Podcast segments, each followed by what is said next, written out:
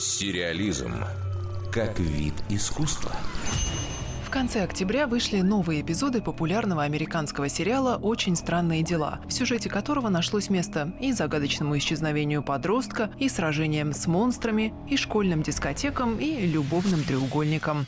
Все девять свежих серий были выложены в сеть одновременно, и многие зрители устроили марафон, залпом посмотрев их подряд, и теперь уже успели соскучиться по любимым персонажам. Шоу продлено на третий и четвертый сезоны, но ждать их выхода придется довольно долго. А пока что надо как-то коротать время за просмотром других. Сервис Netflix, выпустивший «Очень странные дела», смекнул, что подобные истории имеют большой потенциал и готовит премьеру еще одного проекта о всяческой мистике, происходящей в провинции.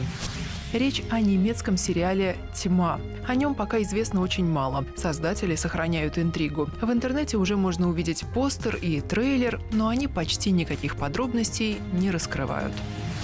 По сюжету в небольшом городке в Германии пропадает ребенок. Попытки найти виновного объединяют четыре семьи. В итоге главные герои сталкиваются со страшными тайнами остальных местных жителей. А еще там вроде как речь пойдет о путешествиях во времени. Но это лишь догадки. Тьма явно устроит тех, кому очень странные дела кажутся слишком уж инфантильными и позитивными. В новом сериале все будет в разы мрачнее и загадочнее. За режиссуру отвечает швейцарский кинематографист Баран Бо Одер. Его самый известный фильм – триллер о хакерах «Кто я?», полный отсылок к бойцовскому клубу. Постановщик говорит, что в рамках работы над «Тьмой» ему предоставили полную творческую свободу. Премьера «Тьмы» должна состояться уже 1 декабря.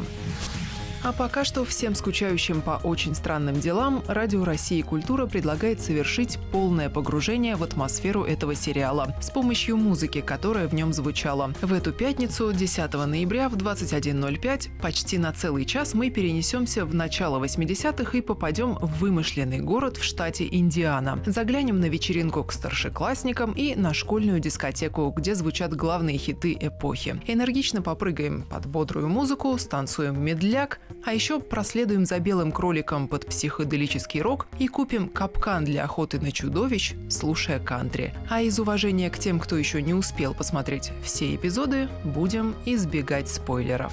Дарья Никитина, Радио России «Культура». Сериализм.